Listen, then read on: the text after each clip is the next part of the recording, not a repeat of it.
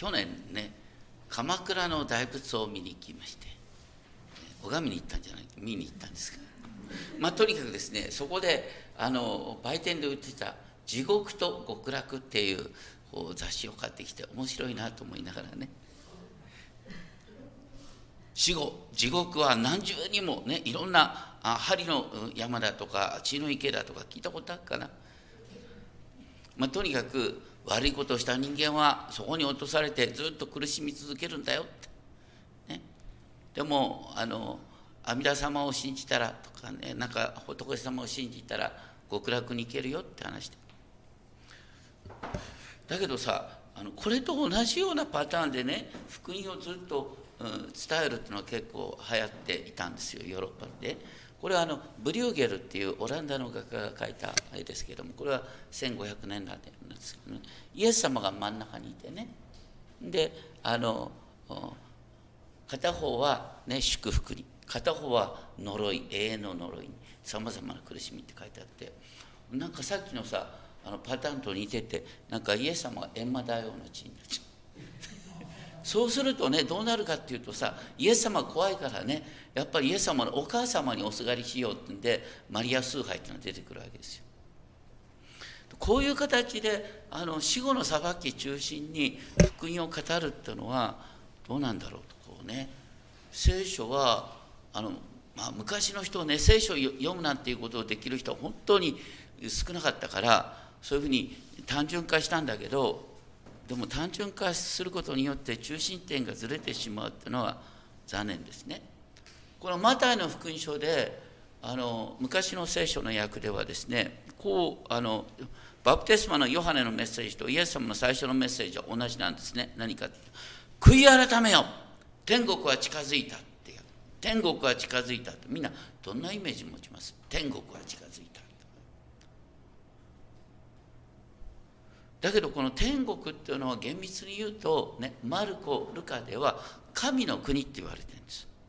どうしてマタマタイで、ね、今は天国じゃなくて天の御国と訳してますがねなんで天の御国っていうかっていうとマタイの福音書の読者はユダヤ人が多かったから神様っていう名前を出すのを避けたんですよ。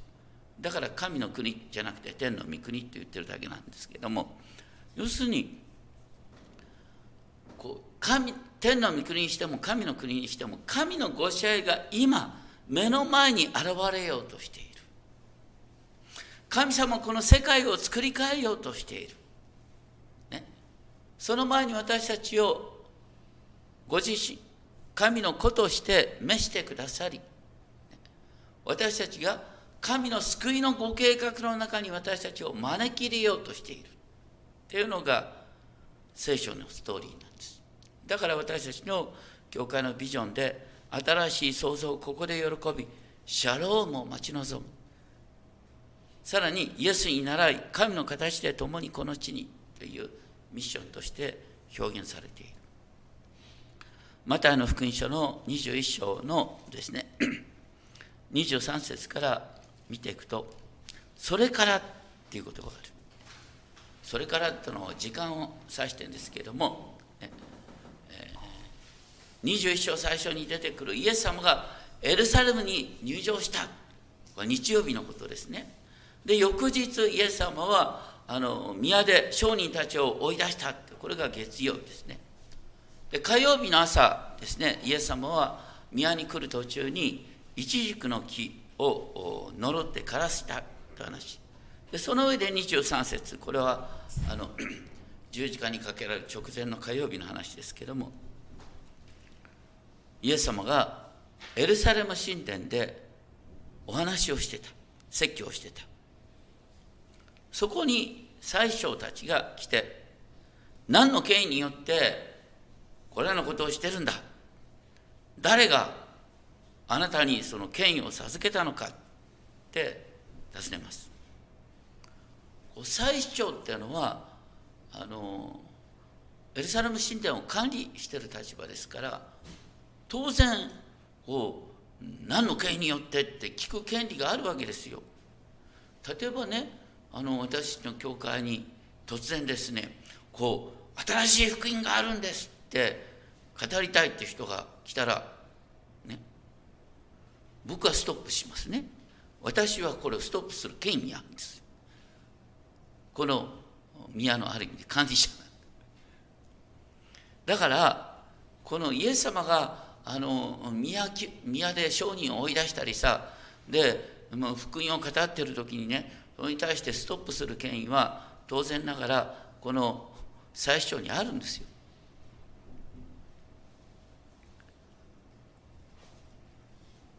でもねここで最初たちがイエス様に聞いたあ質問したってことにはね何の経緯によってっていう時に実は罠があるんですね。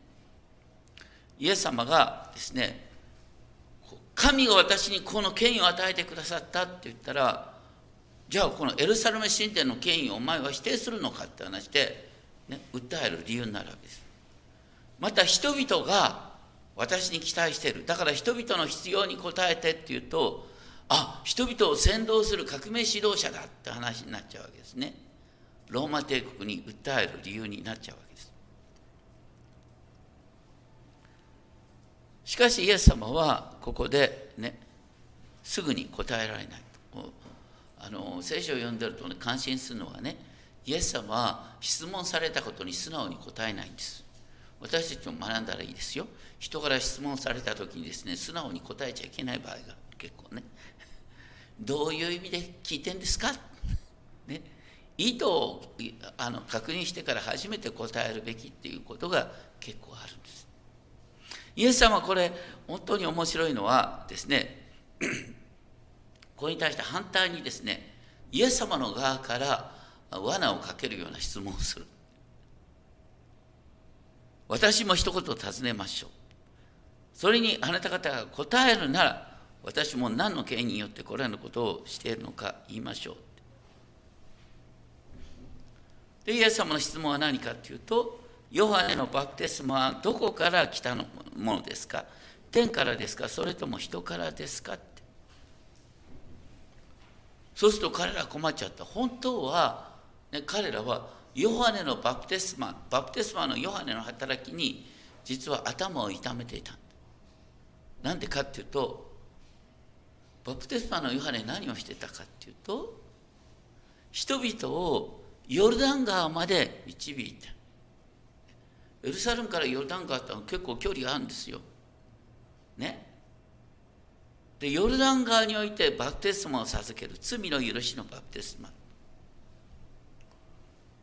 罪の許しを宣言するのはエルサレム神殿の秩序のはずですよ。悔い改めに導くのはエルサレム神殿の権威のはずですよ。エルサレム神殿無視して人々をなんでヨルダン川に導く必要があるんだよ。でもね真っ向から反対できない理由があった。ね。バプテスマのヨハネは本当に質素な生活をしてね。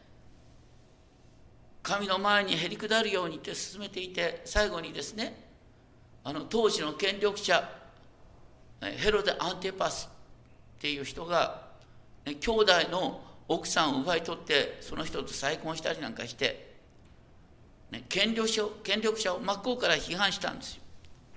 だから当時のユダヤ人たちはバプテスマのヨハネを預言者だ。彼こそが真実の預言者だ。って認めていた。それに対してねあのバプテスマのヨハネは勝手なことをやってる。って言ったら人々から、ね、宗教指導者が批判される。だから彼らはみんなの顔色を見てですねいやバプテスマのヨハネは、ね、偽物だとは言えなかった。本当は偽物って言いたくてたまんなかった。自分の特権 あのえっと 立場を危うくするのがバプテストのヨハネだったからです。要するに宗教指導者はイエスイエス様のことを非難したりですねいろんな人に向かってですね本当にきちんと神を恐れていきなさいとか言ってながらあの基本的に人の顔色を伺って生きてたっていうことがこのイエス様に対しイエス様の質問に対してのことでよく明確になった。だからイエス様もねそんな 真実に直面する気のない人間に答える必要がないということで私も何の権威によってこれらのことをするのかあなた方に言いません。まあ、言う必要もないよねって形で彼らの問題をあらわにされたわけです。そしてイエス様はですね、でもそこで終わらないところがまた面白いですね。今度はイエス様は彼らにね、え答えやすい質問をした。それが28節から。ところであなた方はどう考えますか？どう思いますか？その内容がある人に息子が2人いた。その人は兄のところに来て、来よ、今日、ぶどう園に行って働いて働いてくれと言った。これね、あの普通のお父さんだったら、おい、まあ、えー、何やっとんだ、ぶどう園に行ってさっさと働けっていうのが当時の父親の感じなんですよ。それをね、わざわざ来よって呼んで、ね、今日、ぶどう園に行って働いてくれないかなっていう感じで言ったんです。この来よっていう呼びかけは、あの有名な宝刀息子の例えでですね、あの兄息子がつむじを曲げてですね、えー、父ちゃんは弟の弟を甘やかしすぎるとか言ってね頭にきてた。それに対してお父さんはこの兄息子に対して何と言ったか「来よ」お前はいつも私と一緒にいる。私のものは全部お前のものだって言った時の呼びかけが「来よ」なんですよ。それと同じようにここで「来よ」ね。今日武殿で働いてくれないかなって優しく言ったそれに対する返事ですけれども、ね、ここの訳はあのなんだ、えー、行きたくありませんですけれどもこういう丁寧な答えじゃないんだよね。実はもう嫌だ嫌だよっていう感じだよね。望まない。お父さんの語りかけに「嫌だよ」ってのはないだろうって品がないよね。こう品のなさ品のない答え方っていうのはまさに当時の酒税人や、ね、それから遊女を指してるね、酒税人や遊女はこうやって「嫌だよ」って真っ向からねこう反抗するんだよ差し当たりは。でも後でねちょっとまずかったかなと思って悔い改めてブドウ園に行ったっていう話なんです。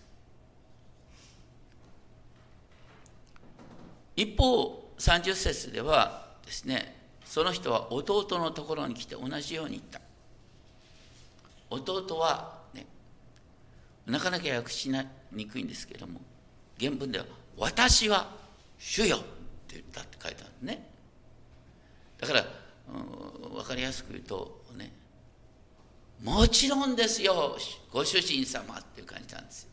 これねお父さんっていうよりは主っていう言葉を使ってキュリオスとにかく、まあ、客中に書いてあります。主よって。これはね要するに当時の宗教指導者の言葉遣いですね。もう本当に宗教指導者は言葉遣いがうまいんですよ、ね、本当に神様を敬うような言葉遣いをしてるしかし行かなかった。ね。もう本当にある意味当てつけ言ってるんです。お前たちは、ね、イエス様はね宗教指導者。本当に言葉はとても巧みで神様を敬ってるように言ってるけど実は従おうという気がないんだよねって感じを遠曲的に言ってるんです。でイエス様は続けて2人のうちどちらが父の願いを行ったか父の意思を行ったか。彼らは先のものですって答えた。これ兄の方ですっていうより原文は先のものです、彼は答えたってこと。先のものですって先っていう言葉を使いながらイエス様は続けて言った。誠にあなた方に言います。主税人たちや遊女たちがあなた方より先に神の国に入る。この先に入るっていう言葉先に入るっていう言葉とさっきの先のものですっていうあの、ね、単語は違うんだけどこの先っていう言葉が重なってるんですよ。言ってることは何かっていうとねあの最初や民の長老たちが後で神の国に入るみたいなよ。順番の話してんじゃない。そうじゃなくて神様がね主税人や遊女たちを最長や民の長老たちより先に先のものとして見た。それよりは神に喜ばれるものとして見たっていうことなんです。あの主税人や遊女っていうのは今の感覚で言うと社会のクズごめんなさい。ね。当時の感覚で主税人や遊女は人間じゃない。もうイスラエルのゴミって見られた当時。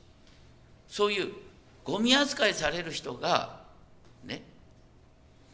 祭司長や民の長老たちよりはるかに神に喜ばれてるっていうことをイエス様おっしゃったんだよ。これはもうありえないよね。なぜならヨハネがあなた方のところに行って義の道を示したのにあなた方は信じず主善人や遊女たちは信じたからって。義の道っていうのは何かっていうと英語で言う The way of righteousness なんですが、ね、この 私たちが思うところのどっちが正しいかっていうよりは本当に神が示してくださった義の道なんです。神が示してくださった義の道っていうのは何かっていうと、ね、神の前にへり下るっていうこと。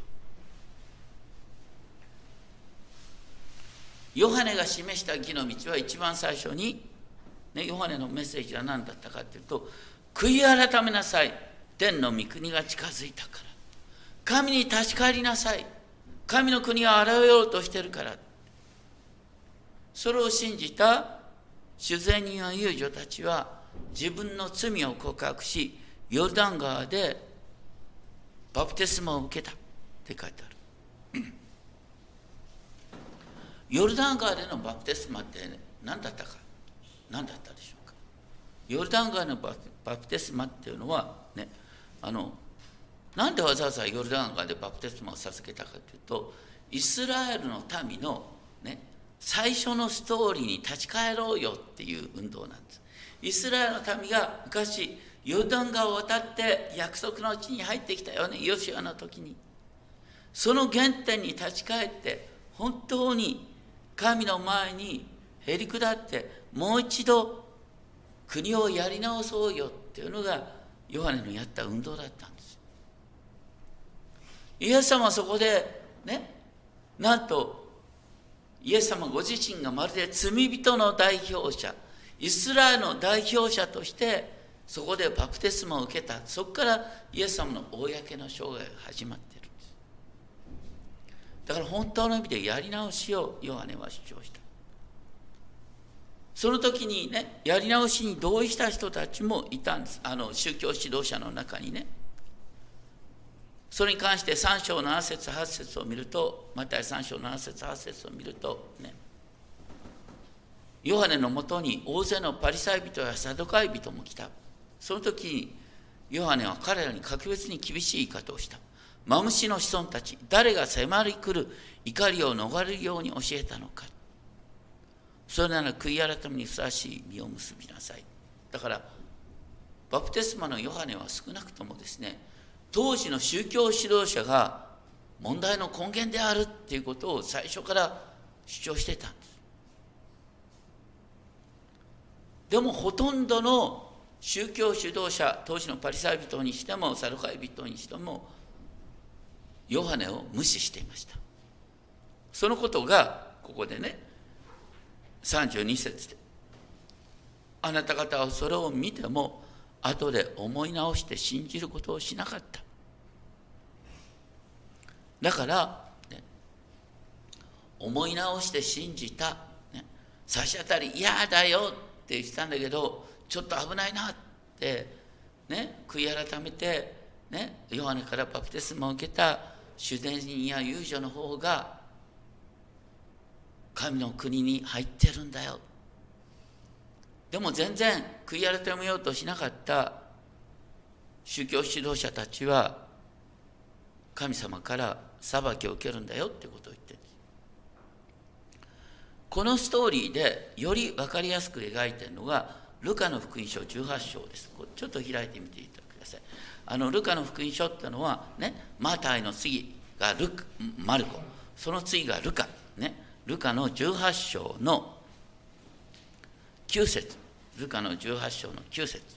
さっき黙想の中で読んだ箇所ですけれども。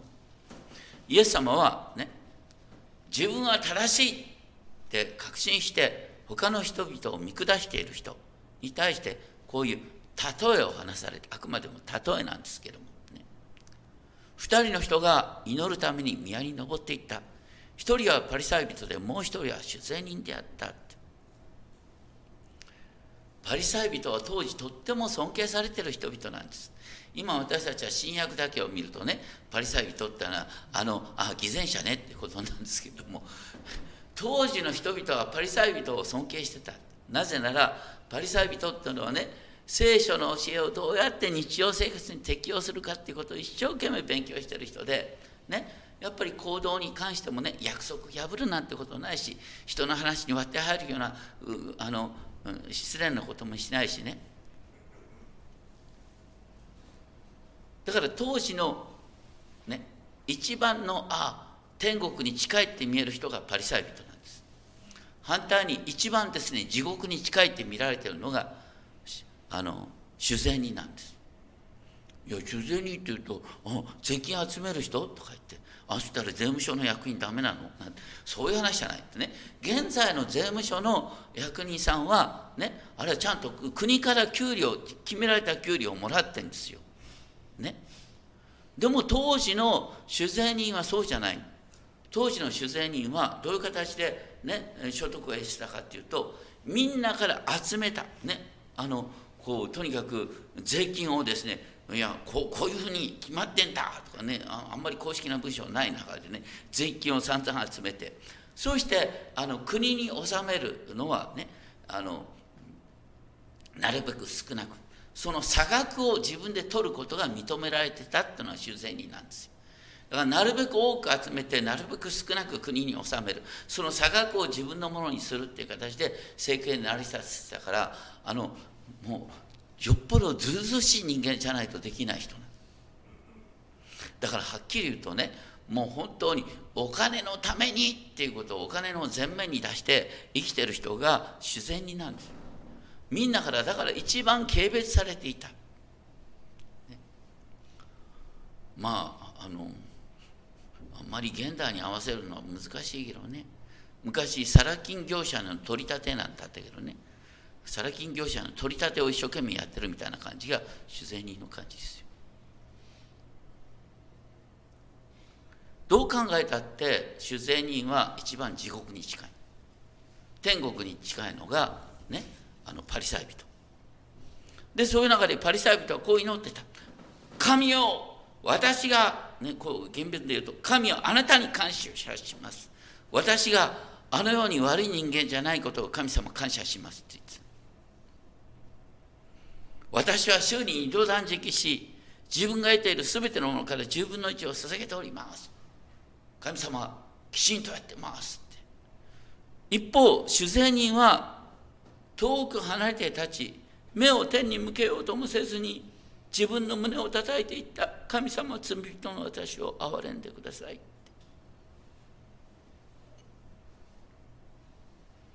あなた方に言いますが、義と認められて家に帰ったのはあのパリサイ人ではなく、この人です。誰でも自分を高くする者は低くされ、自分を低くする者は高くされる。これね、どう考えたって私たちの一般の道徳観念と違っています。どう考えたってパリサイ人の方が天国に近いに決まっとんですよ。パリサイ人の方が神様に喜ばれるって考えるのが常識です。どう考えたってさあのサラ金の取り立てみたいなことを一生懸命やって「ごめんなさい」って言ったからっていいの？やってることは早いところやめなさいよって話だな。でもこうやって言ってるのはね「神様ごめんなさいどうしましょう」って言ってる人が義と認められてまともな生き方をしてる人がね義と認められないとありえないよね。これ多くの人が誤解している宗教。神様は何を求めているかというと神様は私たちの祈りを求めてるんです。私たちとの交わりを求めてるんです。パリサイ人は祈ってないんですよ。パリサイ人は神様に自分をアピールしてるだけです。私はこうやってきちんとやってます。主税人は必死に神にすがってんですよ。神様何を求めてるかっていう神様にすがる人を求めてるんです。神様はご自身が交わりを求めているんです。僕昔ねあの本当に野村証券に入って最初はあの株の営業でさ株の営業っていうのはさもう本当にあの時ねこんな仕事を反社会的だと思いながら仕事をしてたって。だってギャンブルの勧めだもんな。ここれ株上がりますよとか言ってさ大抵下がっちゃったりなんかする。大損させて。で手数料だけ自分のものにするって。何なんだこんな仕事はって。だけどさ入っちゃったらそう簡単に辞められないんだ。辞めたって次の仕事がないし。だから教会に行ったら「神様ごめんなさい。こんな仕事嫌です。どうしましょう」って言いながら神様にすがってた。でもこう神にすがるっていうこと自体神様は喜んでくださったんだと思う。3年間営業してどうにかくね抜け道を神様示してくださってドイツに留学できて。だけどその時改めてねあの同時にいやこういう仕事もいやギャンブルというだけど株式投資は大切な仕事なんだっていうことをドイツにあ改めて目が開かれてねそう悪い仕事でもないものがあるっていうことも気づいたんですけども。とにかく修善人だってね早いところ修善人辞めたくてたまんないんだよ。だけど辞めたら明日から生きていけないんだよ。そういう仕事って結構世の中にあんの。だから大切なのはね行動を改めるっていうより神様にまずすがることなんです。神様にすがって神様の神のことされて神に神と共に歩むって結果として仕事を変えられるのはいいんだよ。だけどお前行動を変えたら神のことされるっていうんだったらいつまでたっても変えようがないんだよ。神にすがって神から許された結果として行動が変わる。また仕事が変わるんです。まず自分が許されてるってことを確信しないと変わりようがないんです。だから神の前に義とされるってことから全てが始まるっていうことなんですね。その点で本当に多くの人は誤解している義と認められるのは神にすがった結果として義と認められるんであってあなたがパリサイ人のような人間になった結果として義と認められるわけじゃない。パリサイ人のようなね真面目な人間になったと思った途端神様が嫌われてるって場合があるんですよ。ね。神様一番嫌うのは何かって人を見下す人間なんです。私はここまで成長しました。私はあ彼らとは違うんです。私はね、えー、死後の騒ぎ心配してません。こういうのが一番危なかったりなんかする。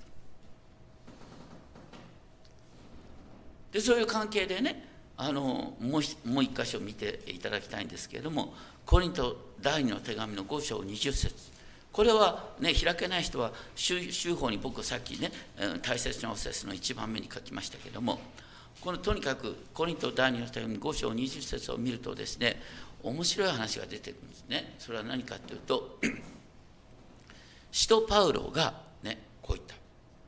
私たちはキリストの施設なのですって自分の使命を研究しながら。これがね前の訳がいいんだよね、えー、前の翻訳の方が僕は好きだな。今回の新しい訳より。ちょうど神が私たちを通して懇願しておられるようです。私たちはキリストに代わってあなた方に願います。神の和解を受け入れなさい。神が神の方から和解を願ってるって話だこの話がねよくよくわかる話をあの僕ある先生から聞いてああそうだなと思ったんですけども実際アメリカであったっていう話なんですけどもあのある家、ね、とても立派な家建っててね。であのとてもねすごいねあの全面ガラス張りのベランダのあのガラスがあった。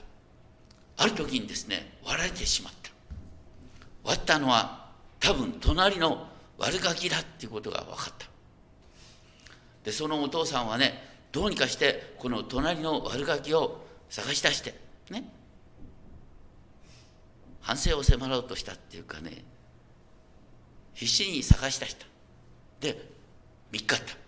でも言った。何かっていうとね僕は君を許したいんだ。君を許す。その言葉を受け入れてほしい。なぜなら隣同士でねいつも逃げられるようなパターン嫌だ。隣同士からだから仲良くやりたい。僕は君を許したい、ね、だからね私の許しを受け入れてほしい、ね、もう一度全てなかったことにして友達になろうよって提案した。そしたら少年はさなんか弁償でもさせられるかと思ってさ逃げ惑ったんだけど許したい。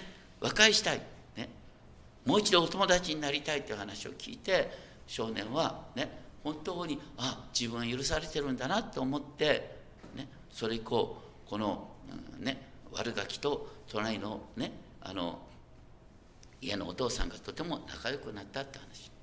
本当にそれ以降ですねまるで真実の親子のように仲良くなってったってことですね。